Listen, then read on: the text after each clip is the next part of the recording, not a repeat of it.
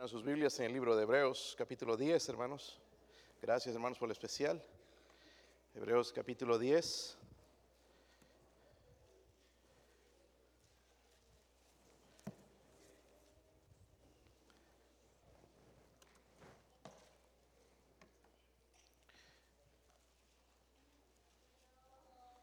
Sí lo tienen, hermanos.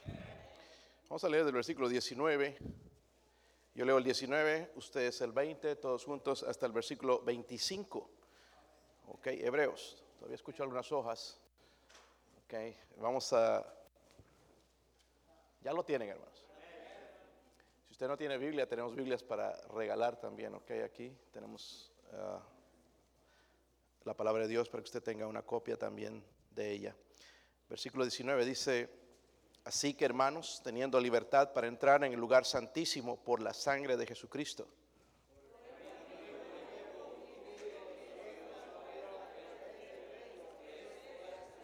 Y teniendo un gran sacerdote sobre la casa de Dios.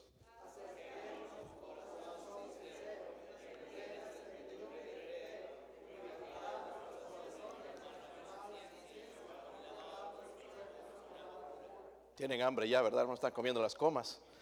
Eh, bueno, ¿dónde quedaron? Versículo 24 dice, y considerémonos unos a otros para estimularnos al amor y a las buenas obras. Todos en el 25 dice, no dejando de congregarnos como algunos tienen por costumbre, sino exhortándonos y tanto más cuanto veis que aquel día, miren el versículo 26 hermanos, lo que dice, porque si pecáramos, ¿qué? Voluntariamente, ¿ok? Después de haber recibido el conocimiento de la verdad, ya no queda más sacrificio por los pecados. Algunos pecamos voluntariamente, no porque no sabemos. En el pasado podíamos decir, no sabía, pero ya sabemos. Y si pecamos voluntariamente, hermanos, entonces después de haber recibido el conocimiento de la verdad, dice la Biblia, ya no queda más sacrificio. En otras palabras, soy responsable ¿ok? Por esto. ¿ok? Vamos a orar y pedir la bendición del Señor. Hable, hable con Dios usted también, hermanos, que viene desanimado, sin ganas, porque algunos vienen, hermanos, que los trajeron, parece, a golpes. Hable a Dios, dígale, Señor, háblame. No es posible que venga a tu casa y salga igual. Dígale, Señor, háblame. Si tú le dices y dispones tu corazón, Dios te va a hablar, créeme. Dios te va a hablar. ¿Ok? Estoy pidiendo a ustedes, hermanos, que vienen sin ganas a la iglesia. Ok, vamos a orar. Padre, le ruego, Señor, en el nombre de Jesucristo, Señor, usted sea propicio a nosotros, Señor, en esta mañana. Háblenos, Señor, que su espíritu traiga convicción, Dios mío, a nuestros corazones, a nuestras vidas. Ayúdenos, Señor. Eh, hay algunos de nosotros aquí desanimados, desalentados. Algunos hermanos allá que nos ven también, Señor, en sus casas, están desanimados, son situaciones, problemas. Le ruego, Padre, por favor, que ayude a su siervo a hacer bendición a ellos, encontrar el camino, la solución a su problema. Señor, por favor, pedimos su presencia, su ayuda. Señor, yo no soy digno de predicar su palabra detrás de este púlpito. Pero si usted lo ha permitido, Señor, lléneme de su espíritu y ayúdeme a aplicar su palabra, Señor, a la necesidad de su pueblo. Se lo ruego en el nombre de Jesucristo. Amén. Pueden sentarse, hermanos. Alguien dijo, los que piensan que no necesitan la iglesia, no piensan mucho en el que la fundó. Déjeme repetir, porque algunos como que no, todavía no están dentro del tren. Los que piensan que no necesitan la iglesia, no piensan mucho en el que la fundó. La iglesia, hermanos, pertenece a Cristo. No pertenece al pastor. No pertenece a los diáconos. Cada hermanito que se le agarra con, con el pastor o los diáconos tiene un problema serio, no con los diáconos ni con el pastor, sino con Dios tiene un problema serio con Dios. Porque la iglesia no nos pertenece a nosotros.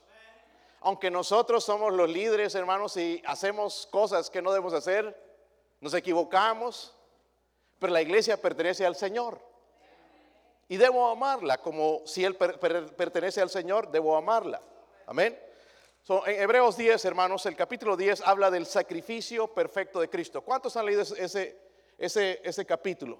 Léanlo, hermanos, porque es tremendo mostrando la salvación, la perfección de la salvación en Cristo, que no hay necesidad de otra cosa.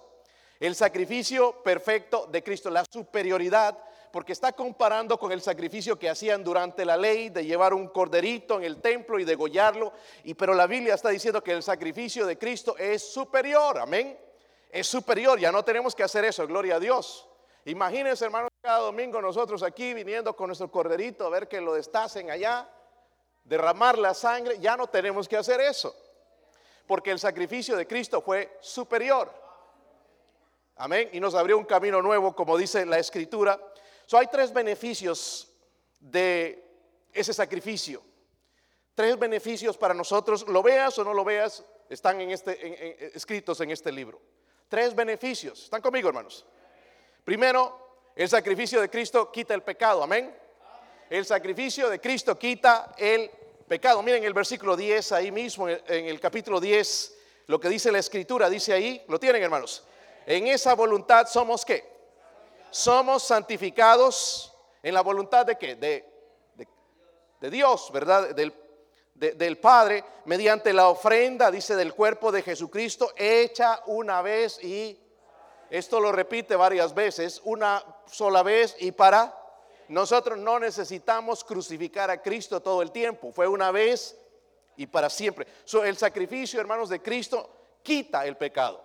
Gloria a Dios por eso, ¿verdad? Porque en el pasado nada más cubría, pero el sacrificio de Cristo quita el pecado. Son nuestras maldades, nuestros pecados, nuestra inmoralidad, todo lo que hacemos, hermanos, Dios lo quita. Amén. No solamente lo cubre, sino que quita, como dice, como dijo Juan el Bautista de Cristo, el Cordero de Dios que quita el pecado él quita el pecado. Eso, eso no podía ser el, el, sacrificio antiguo. Pero número dos, también el sacrificio de Jesucristo no necesita repetirse. Miren el versículo 11 y 12, nada más para darles un poquito el contexto del libro. Dice, y ciertamente todo sacerdote está día tras día ministrando y ofreciendo muchas veces los mismos sacrificios, dice, miren esto, que nunca pueden quitar. Wow, no pueden. Yo me siento muy triste por los católicos, porque están, ¿verdad? Vez tras vez, con, esperando que los sacerdotes hagan esto, pero dice la Biblia que nunca pueden qué. Y el problema de nosotros con Dios es el pecado. Nunca pueden quitar él. Dice el versículo 12, pero Cristo habiendo ofrecido una vez para siempre, dice, un solo sacrificio por los, se ha sentado a la diestra de... Eso significa, hermanos, que ya ha descansado, porque el sacerdote tenía que estar día tras día, no podía sentarse, era día tras día, día tras día, tenía que repetirse constantemente, constantemente, pero el sacrificio de Cristo dice que fue una vez y para siempre. Amén. Tengo, hermanos, volviendo a hablar de, yo amo a los católicos, pero oh, eh, lastimosamente su doctrina es satánica, es diabólica. Amén. Es satánica y es diabólica y no lleva al cielo a nadie. La Eucaristía, por ejemplo. En este tiempo ellos no pueden practicar la Eucaristía. Si la Eucaristía salva, entonces porque Dios permitió el coronavirus. Porque no se puede practicar tal cosa.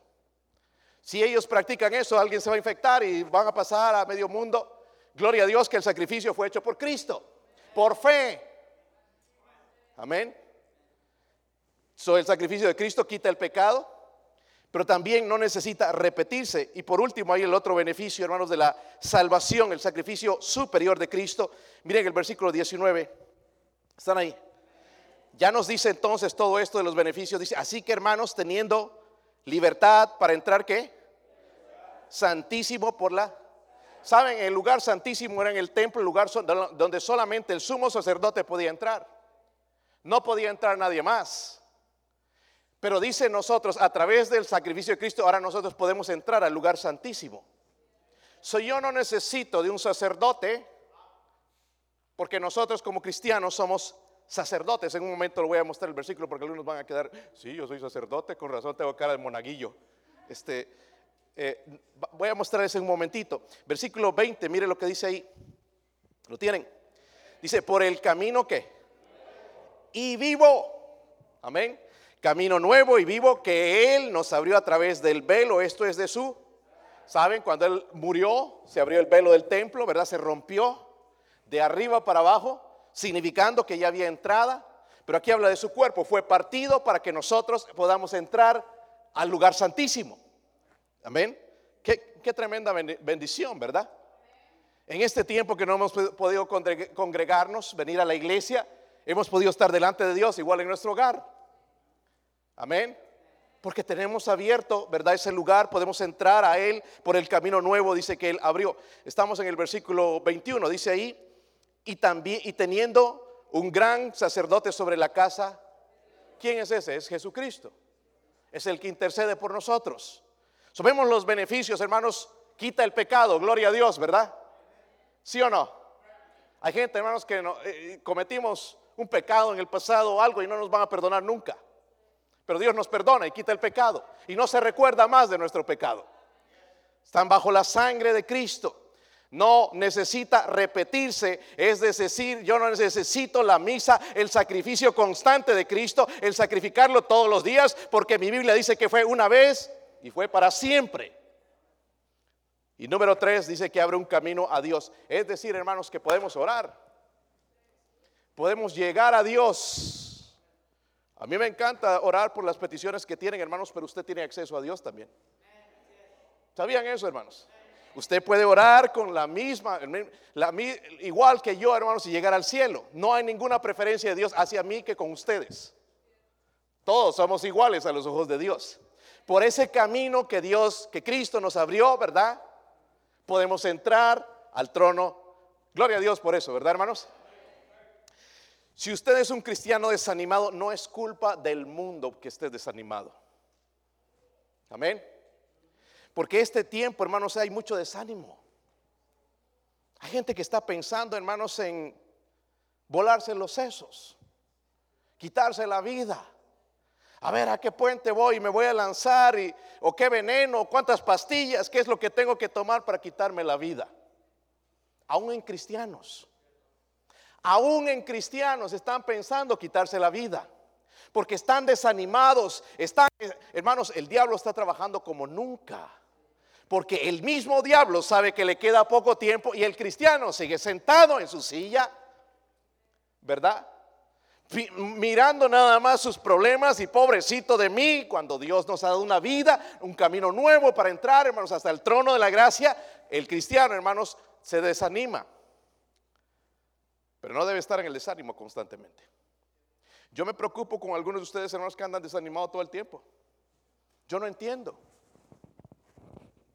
Lo que me deja de decir, hermano, eh, tu, tu desánimo es que tú no tienes comunión con Dios. Amén. ¿Sí o no? Hay pastores que nadie me entiende y si tuvieran los problemas que... ¿Y tú sabes los problemas que yo tengo? Yo recibo problemas día tras día, día tras día, día tras día, mensajes y problemas y problemas y problemas. Pero el Dios suyo y el Dios mío es el mismo. Yo no voy a dejar que el desánimo, hermanos, tome control en mi vida. Voy a dejar y voy a fortalecerme como lo hizo David en Jehová, en el Señor. Si voy a esperar, hermanos, que me vengan a levantar los hermanos, a fortalecerme, voy a morir. Oh, hermanos, que Necesitamos hacer algo hoy. Desanimados. Cuando debemos estar animados en este tiempo, porque el Señor ya viene pronto. Ya vamos a estar en el cielo, hermanos. Algunos están en la luna hoy, pero vamos a estar un día en el cielo. Están allá con los astronautas que mandaron el otro día, hermanos, siguen allá. El mundo anda buscando soluciones en otro lado cuando la solución a su problema se encuentra en Cristo. Están investigando para hacer una eh, eh, base espacial y enviar gente allá a vivir en Marte. Si algunos viven ya allá, hermanos, siempre están en la luna. ¿Qué quieren ir a vivir allá? Igual se van a morir allá. En Marte, en Saturno, donde te lleven, Venus, en la luna. ¿Por qué no poner nuestra mirada, hermanos, y los ojos en Cristo y dejar de vivir como cristianos de plástico? desanimados con cualquier problemita y cualquier cosita. Hermanos, la vida, la, vida no es fácil para nadie. Es que usted es pastor y le toca fácil. Déjeme tomar un poquito de agua porque recordarme nada más me da ganas de... tirar la toalla. Hay unos principios en la vida, hermanos, que necesitamos. Y están aquí. Amén. Están aquí. Por eso yo le digo, hermano, hermanita, lea la Biblia. Lea la Biblia. Estudie la Biblia. Esto, hermanos, yo lo saco estudiándola, no lo saco de otra manera. Si tú estudias la Biblia, Dios te va a hablar y te va a dar solución a tus problemas. Entonces, ya están abrochados los cinturones, ¿verdad? ¿Sí o no, hermanos? Se asustan y ni siquiera han empezado. Tres principios bíblicos en la vida. Versículo 22. ¿Lo tienen? Miren lo que la Biblia dice. Estos son mandamientos. Acerquémonos. ¿Con qué? Ya diciéndonos todo que el sacrificio de Cristo que hizo ya tenemos entrada al cielo. Ya no hay excusa. Amén. Ahora nos dice Dios entonces, acerquémonos con corazón sincero, en plena certidumbre de fe, purificados los corazones de mala conciencia y lavados los cuerpos, dice, con agua. Todo, hermanos, está llevando y está ilustrando con el sacerdocio antiguo. Amén, es lo que hacía el sacerdote antes de ministrar, tenía que lavarse el mismo, ¿verdad? Porque él también era pecador, tenía que lavarse y purificarse el mismo antes de ofrecer sacrificios. Pero Dios nos dice algo bien importante, hermanos. Aquí, si andamos desanimados, tenemos que hacer esto. Ahora, suena muy general, porque a veces le preguntas a alguien, ¿qué hago para, qué hago en mi vida? Ando desanimado. Busque a Dios. Es muy general. Busque a Dios, ¿qué? ¿Dónde? Se va a ir a meter allá en un templo del salón del reino de Satanás, de los testigos de Jehová. Ahí no va a encontrar nunca a Dios.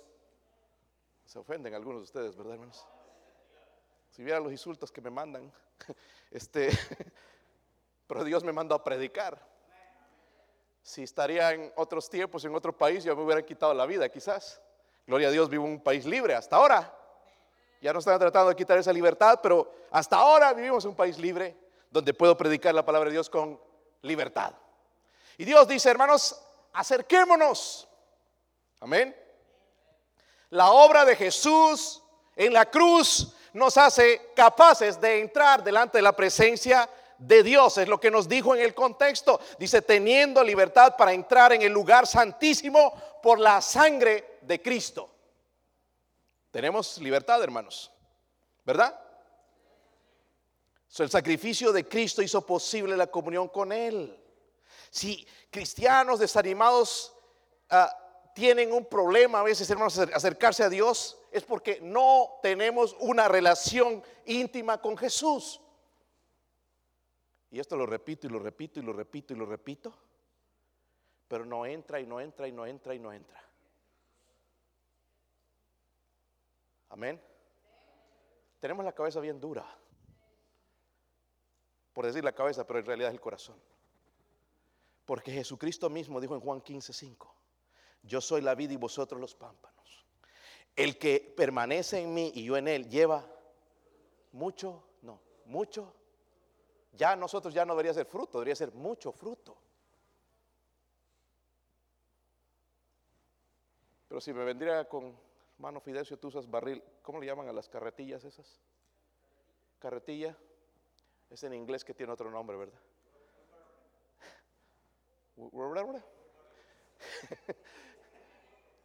La carretilla, hermanos.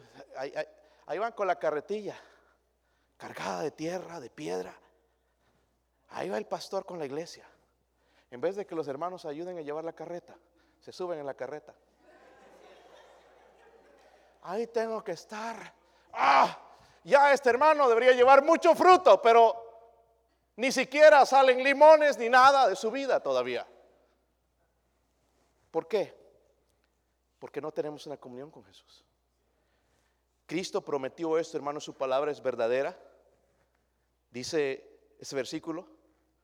Y yo, dice, el que permanece en mí y yo en él lleva mucho fruto, porque separados de mí, nada podéis hacer. ¿Se da cuenta por qué hay hermanos que andan desanimados? Estaba meditando en este, ¿sabe la mayoría de ateos por qué se volvieron ateos? Porque algo les pasó en su vida, perdieron su mamá o sus hijos y se volvieron ateos. No, son, no es que no creen, sino que están enojados con Dios.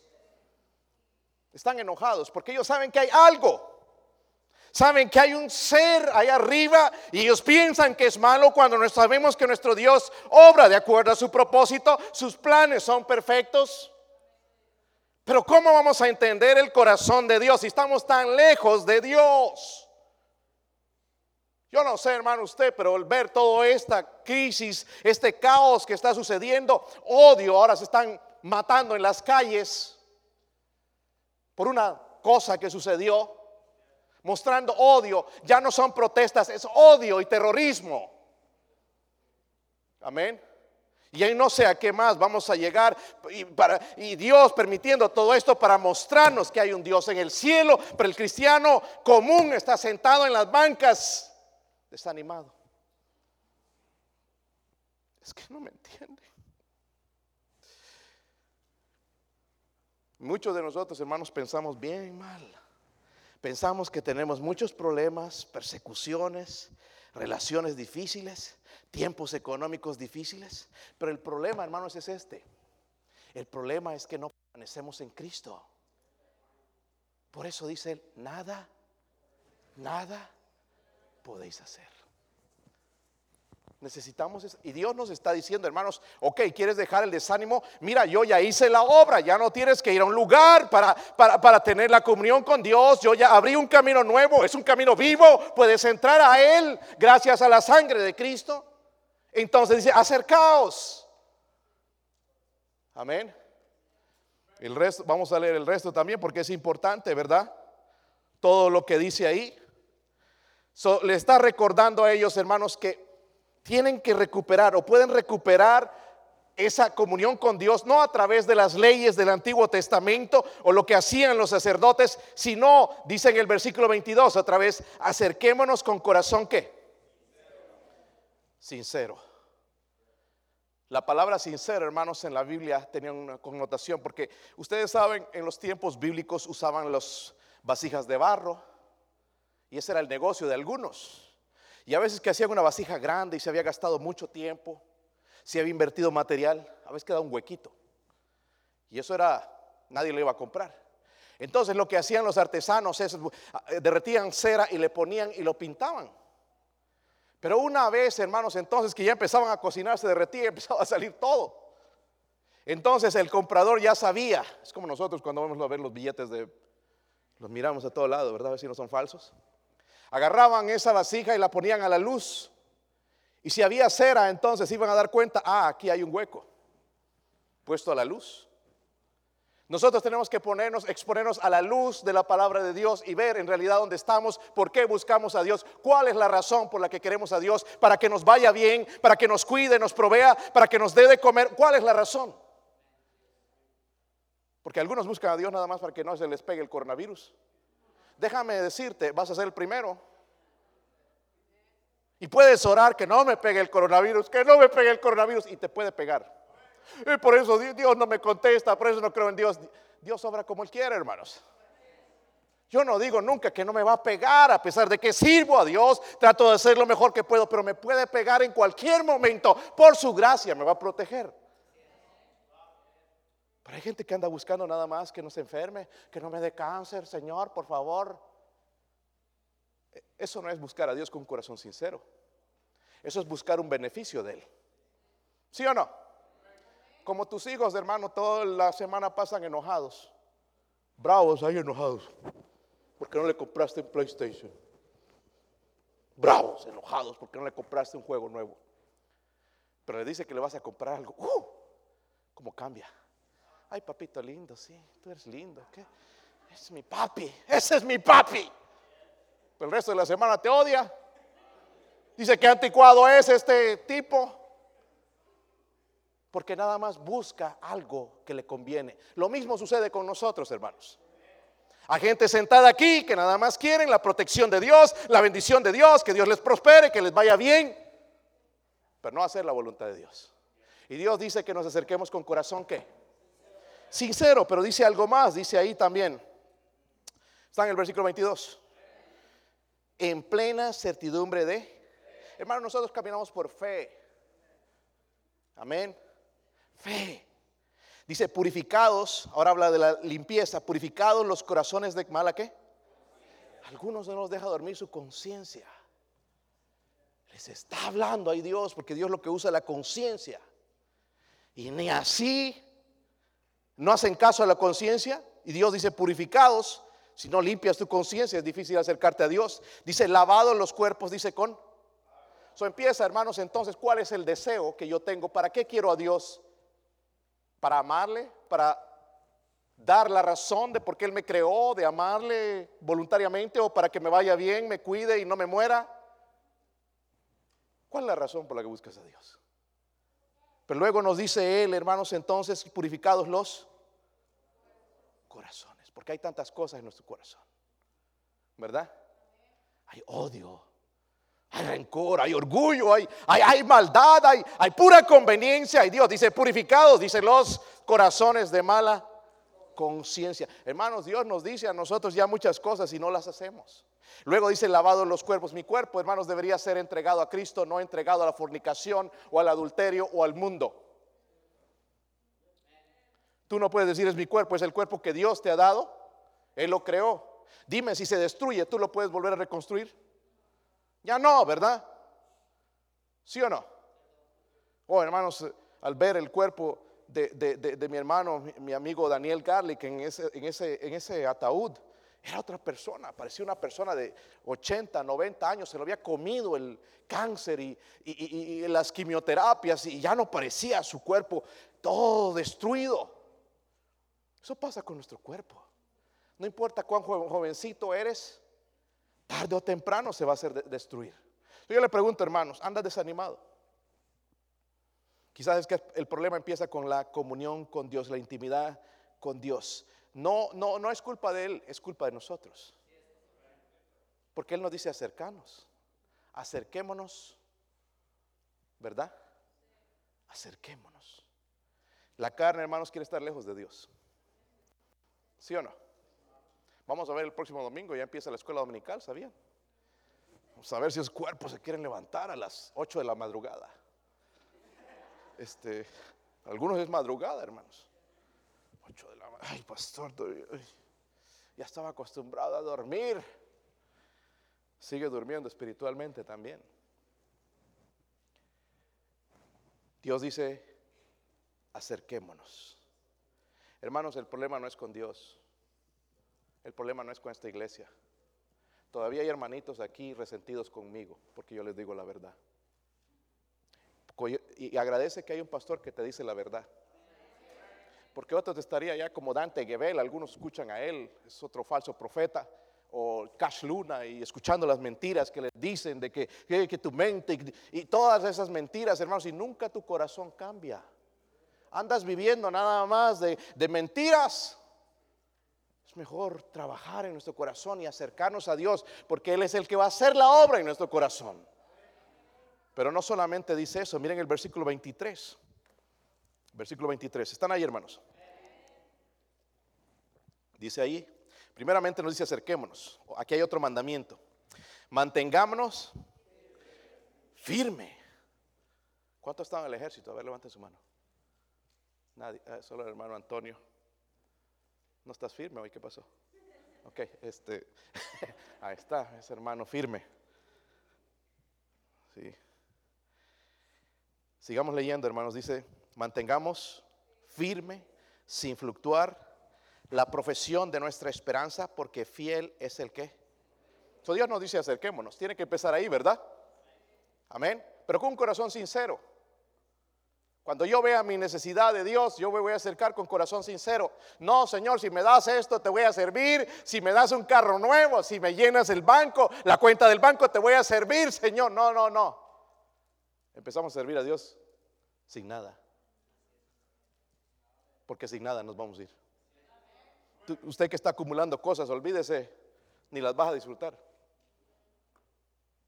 Ay, pastor, no me, que me agüita, me pone más desanimado. Acércate a Dios, hermano.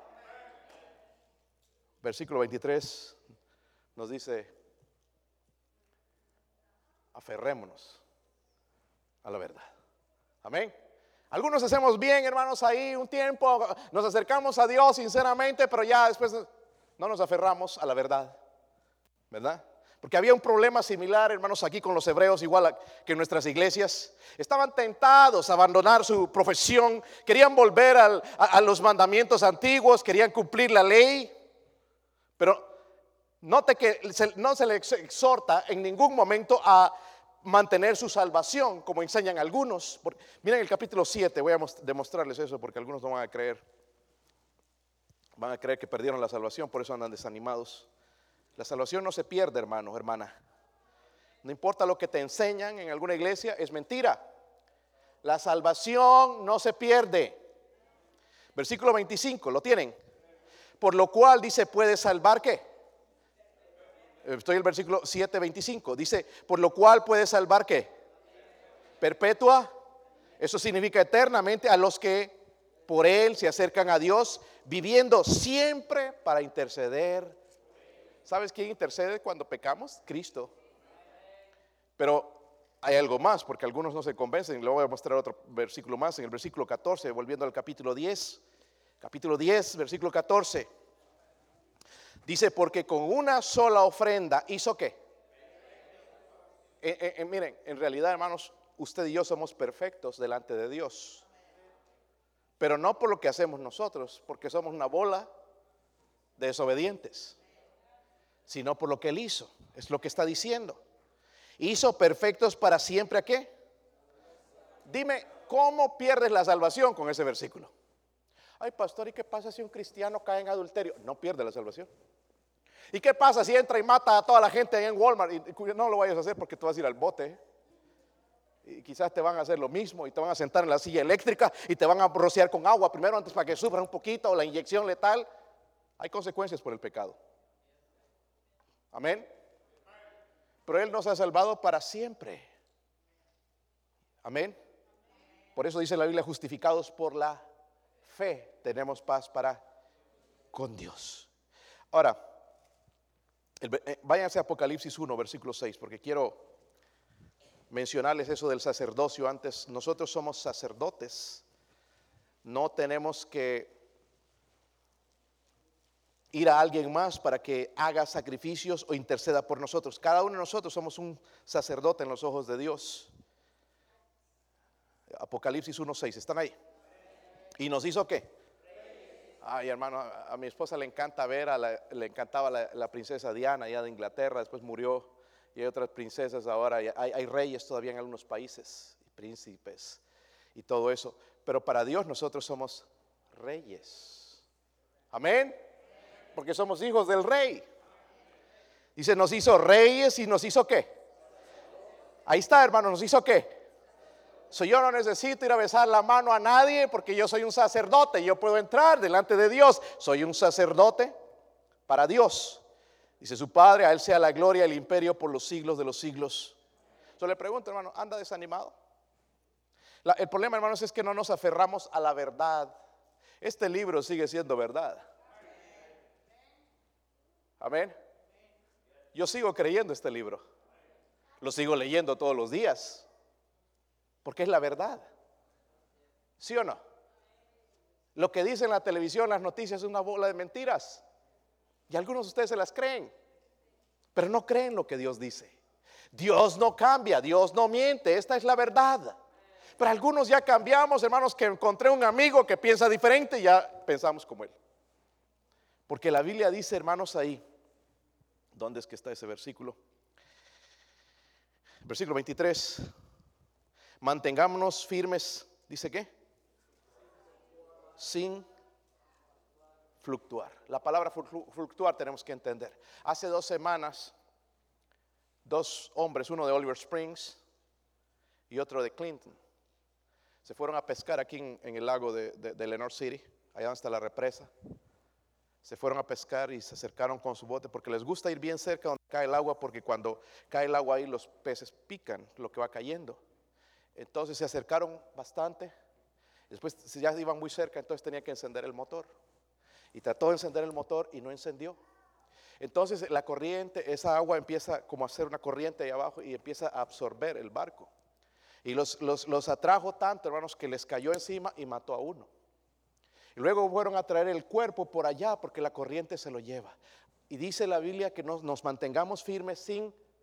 Nosotros andamos fluctuando, hermanos, con cada noticia, con cada cosa, con cada problema. Y Dios nos dice que nos aferremos a la verdad, que nos mantengamos firmes. Y al final nos dice, ¿por qué nos podemos mantener firmes? Dice, porque fiel es el que prometió. ¿Sabes que Dios no anda con cosas con nosotros? Él nos sigue amando como somos. Él no cambia su amor, aunque somos así nosotros. Pero nosotros cambiamos nuestro amor por cualquier cosita del mundo, ya lo dejamos, lo abandonamos, estamos a punto de abandonar la iglesia, hemos dejado la, oración, hemos dejado de, ganar almas, de llevar el Evangelio. Y Dios nos dice, nos mantengamos firmes sin fluctuar. Amén. ¿Por qué andamos desanimados, hermanos? Se hace dando cuenta, ¿verdad? Hay tantos problemas. Dios dice, acerquémonos a Dios pero luego dice que nos aferremos a la. Y por último, vamos para alegrar, alegrar la mañana a usted. Miren el versículo, versículo 24 y 25. Otro mandamiento. Y considerémonos unos a otros para estimularnos al amor. Wow. Este es un mandamiento. Dice considerémonos. ¿Está conmigo?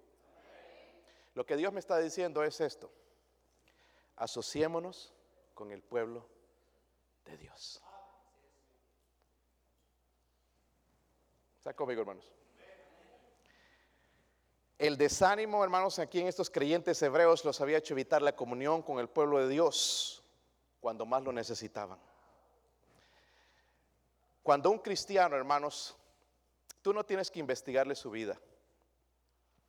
Pero cuando viene un cristiano aquí a la iglesia y no quiere estar con nadie, hay un problema en ese cristiano. Trae algo contra alguien. ¿Sí o no? Eso es porque está alejado de Dios, anda desanimado. Uy, si le pones especialmente un Daniel Garlic al lado, uh, no, no quiere estar al lado de esa persona. Se siente incómodo. Porque ese hombre gana almas, lee la Biblia, ahora camina con Dios. Se pone bien incómodo. Amén. Ah, solas, una persona, un cristiano a solas. Y Dios lo que le está diciendo es asociémonos con el pueblo de... ¿Por qué? Dice, para estimularnos, ¿están ahí hermanos? Para estimularnos al amor y a las buenas qué? Yo me pregunto, ustedes que no quieren venir a la iglesia, ¿cómo se estimulan?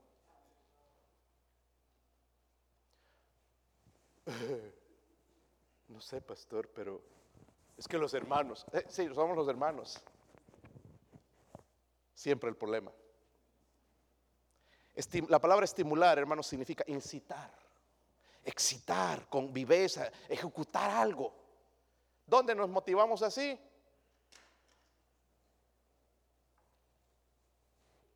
¿Mm? La mayoría de hermanos aquí no han ganado un solo alma para Cristo en toda esta crisis. ¿A quién le echas la culpa? ¿Sabe cuál es el problema, hermano? No, se sienta tan mal. No nos podíamos reunir. No había quien nos incite. ¿Está conmigo? ¿Está prendido este? Sí, está prendido. ¿Están conmigo, hermanos? ¿Por qué andan algunos ahí enojados? Nos han incitado en la iglesia a estar alegres, estar contentos, estar gozosos. Amén. ¿Por qué nuestros matrimonios están de cabeza? Porque no nos estamos congregando. Porque hay muchos que están en la cuerda floja en matrimonio. Pastor, ¿cómo sabe? ¿Quién le contó? No, no. Es claro ver en su rostro cuando usted está viviendo algo que le está haciendo sufrir en su corazón. Y hermanos, si tratamos de hacer lo mejor que podemos en la iglesia, ¿verdad? Mostrar una cara sonriente. Cara bautista, como decía el hermano Daniel. Y llegar a la casa. A cocinar, a planchar, lavar y todo. Ver este sinvergüenza durmiendo y durmiendo y no hacer nada. Qué triste para una mujer que le toca un hombre así. Es un martirio. Bueno, yo he estado casado con un hombre así que no sé, pero veo el dolor de ellas. Dice la Biblia para estimularnos al amor y a las buenas obras. Y aquí viene el versículo favorito de ustedes, hermanos. Los, católicos romanos, domingueros, aquí está, versículo 25, léanlo conmigo, dice, léanlo conmigo, dice, no dejando de congregarnos como algunos tienen. Wow. Ya tienes que ponerte la sotana y venir entonces a la misa para escuchar al Padre Adolfo.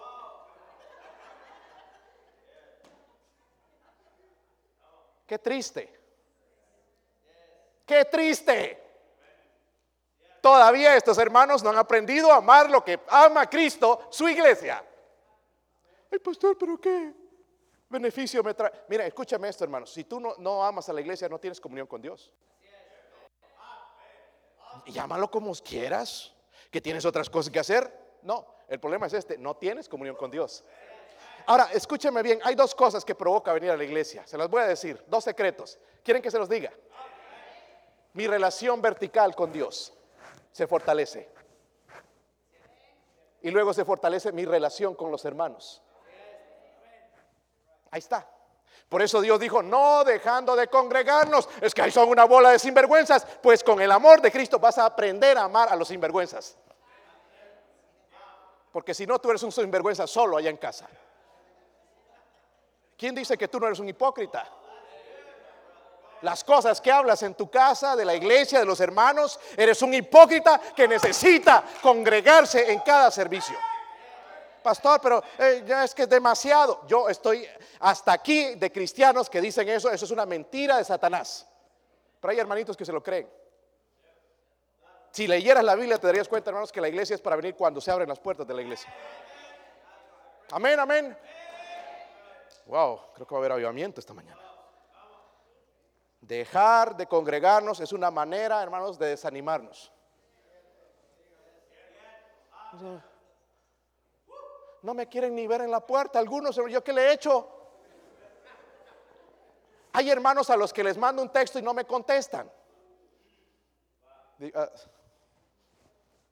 qué triste, hermanito, porque gracias a tu pastor, tu familia y algunos se entregaron a Cristo y, y mucha gente ha sido afectada, pero tú no. ¿Cuál es el problema? ¿Están serios algunos? Eso me gusta cuando se enojan. Porque si no se enojan, entonces, ah, estoy fallando. Estoy predicando en mi carne. Pero si se enojan, es el Espíritu Santo diciéndole algo que usted ha dejado de, congregarse. Ya se le ha hecho una costumbre, domingo en la mañana. ¿Y quién dice que hay que ir en la tarde? Esto lo dice un cristiano carnal, no lo dice un espiritual. Por eso estás como estás, tu matrimonio y tus hijos Vamos, no sabía que era. Mm. Escúchame esto, hermanos. Si tú te haces esta pregunta, ¿con qué frecuencia debo ir a la iglesia? Esta es la respuesta. Hay un problema en tu corazón. Porque el cristiano espiritual no se va a preguntar. Les voy a mostrar algo en la Biblia. Váyase a primera de Juan. Wow. Le, aconsejo, hermanos, especialmente a los líderes, sea, pueden escuchar la conferencia, no les van a dar más duro de lo que yo doy.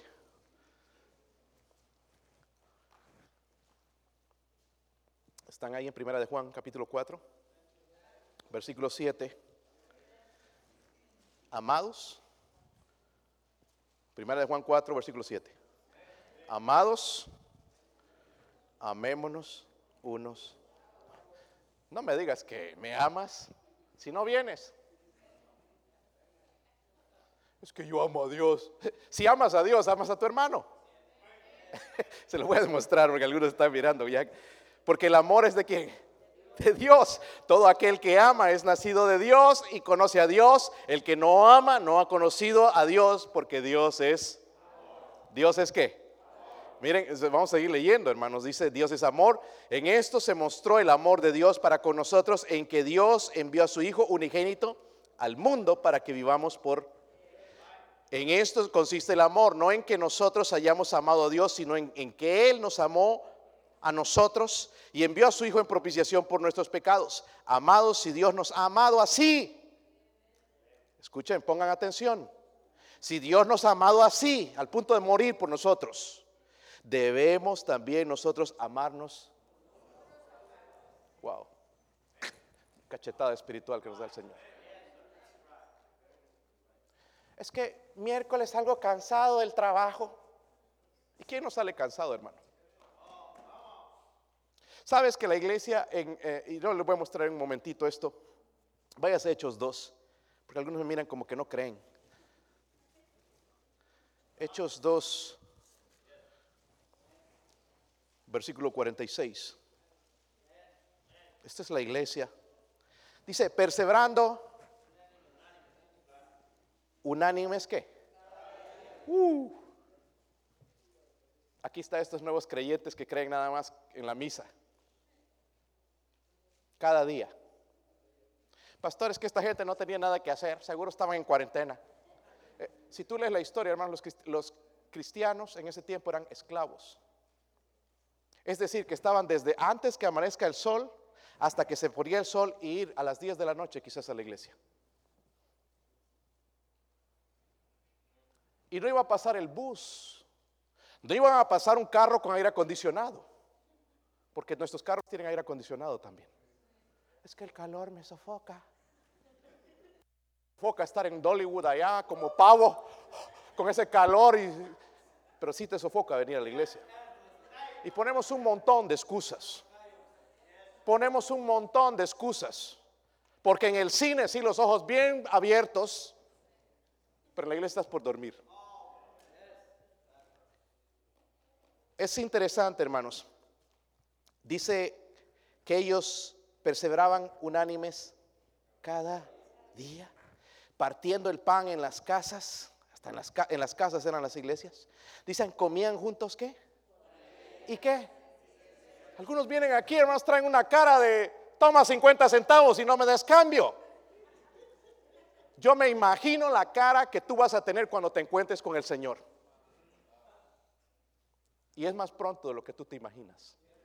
Vienes a traer tu cara de que no estás de acuerdo, de que estás en desacuerdo con lo que el pastor dice, con lo que los hermanos hacen. Traes tu cara y Dios dice que debemos venir con alegría y sencillez de corazón.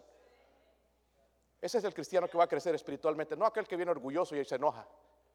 Va a salir igualito, odiándome y va a subirse a su carro. ¿Escuchaste esa predicación? Yo creo que se pasó.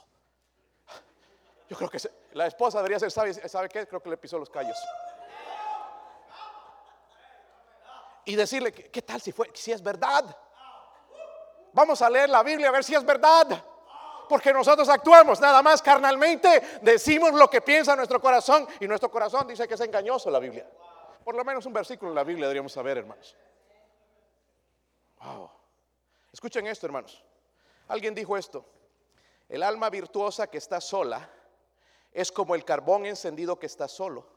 Se volverá más frío en lugar de más. Y esa es la razón, hermanos, que no podemos avanzar. Porque el pastor tiene que ir por los hermanos, en vez de ir por los perdidos.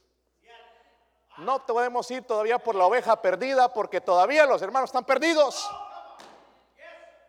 Es una desgracia esto, hermanos. Yo tengo, hermanos, y estoy orando por que Dios mantenga y me dé más el fuego que tenía el hermano Daniel Garlic por las almas y ganar y hacer lo posible para cumplir la visión. Pero no puedo con hermanos así. Hermanito, vas a ir a la iglesia. Ay, no, pastor, es que ando con miedo del coronavirus. ¿Y quién no anda con miedo, hermanos? Pero una cosa es, a mí no me domina el miedo, me domina la fe. Amén. El diablo ya te atrapó justamente porque no vienes a la iglesia. ¿Es importante venir a la iglesia o no? El domingo en la mañana, domingo en la noche, más o menos, ¿verdad, hermanos? A ver, hermanos, díganme, ¿por qué no vienen los domingos en la noche? Cuénteme, aquí está como amigo, ahorita ya no como pastor, como, cuate.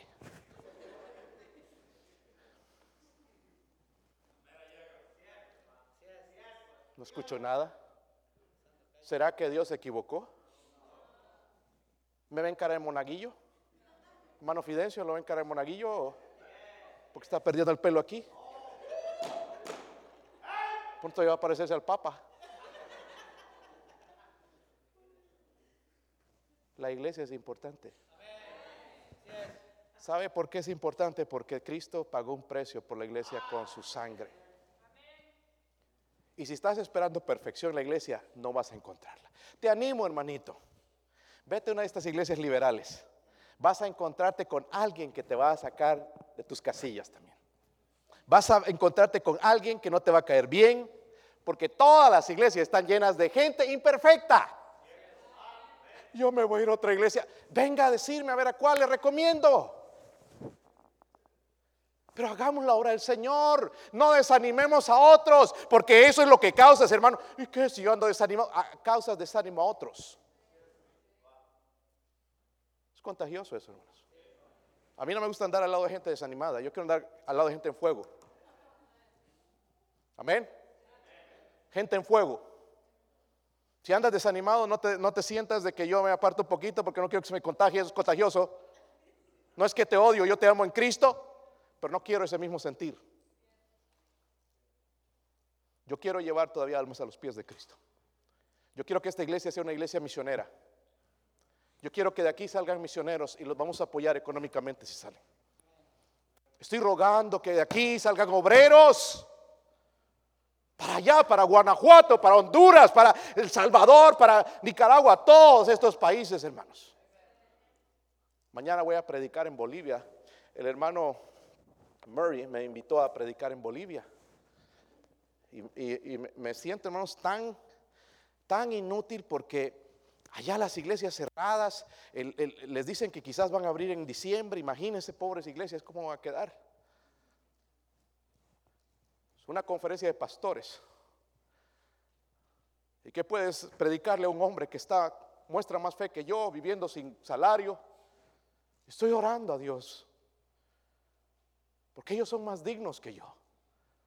¿Qué le puedo predicar a estos hombres que están a línea, en la línea de batalla? Y nosotros aquí la tenemos tan fácil.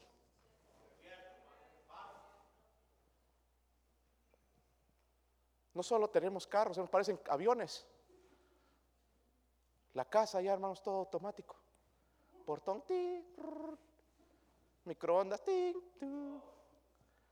la cama, ti, más. eh, Ya casi le da vueltas a uno. Y estos hombres allá no tienen qué comer. Y estoy orando, Señor, ¿qué le puedo decir a gente que es mejor que yo? Pastor, ¿y va a viajar a Bolivia? No, porque no hay iglesias abiertas por internet. Y tengo miedo. Estos hermanos allá están llorando porque no pueden abrir las iglesias. Y hay hermanos aquí escogiendo a qué servicio van a venir. Que se hace calor, que hace frío, que llovió, que me machuqué el dedo, que la pestaña me duele, me salió un callo. Qué triste. Qué triste. Y la Biblia dice en el versículo 25 al final, y tanto más cuando sabéis que aquel día, wow, se acerca el día y nos volvemos más flojos. Amén. Más flojos. Dios me, hermano, ¿andas desanimado? Dios nos dice, acerquémonos a Dios con un corazón sincero, que nos aferremos a la verdad, que nos asociemos con el pueblo de Dios. Y déjame decirte, no va a desánimo en ti. Me desanimaba antes la iglesia, hermanos, vacía.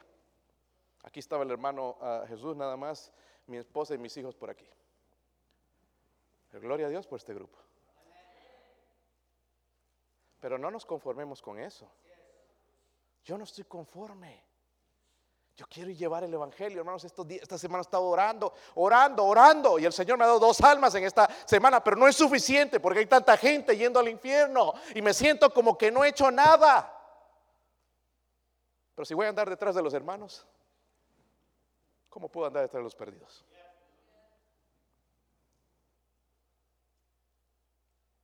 Ya deberíamos ser maestros. Pero no somos maestros porque no tomamos la iglesia en serio. La historia, hermanos, de Bill, se llamaba este hombre aquí en Estados Unidos. Nunca había ido a una iglesia, nunca. Y no lo podían persuadir, vamos para Navidad, hay un, programa de niños. No, no, no, no, no. Y, vamos a la Pascua que tenemos esto y tenemos comida y tenemos un convivio. No, no podían llevar a Bill por nada. Él decía esto, el día, el junio que se congele, voy a ir a la iglesia. ¿Saben que en junio hace calor?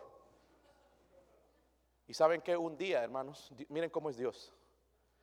Pasó que hubo una primavera fría que alcanzó hasta junio. Y los, incluso los primeros días de junio eran fríos, congelantes, algo inusual. Y entonces la gente empezó a decirse, los que conocían a Bill, ahora sí va a venir porque él prometió, cuando haga frío, cuando se congele junio, voy a ir a la iglesia. Y sí se cumplió. Ahí tocaba el órgano, el piano, tocaban suave.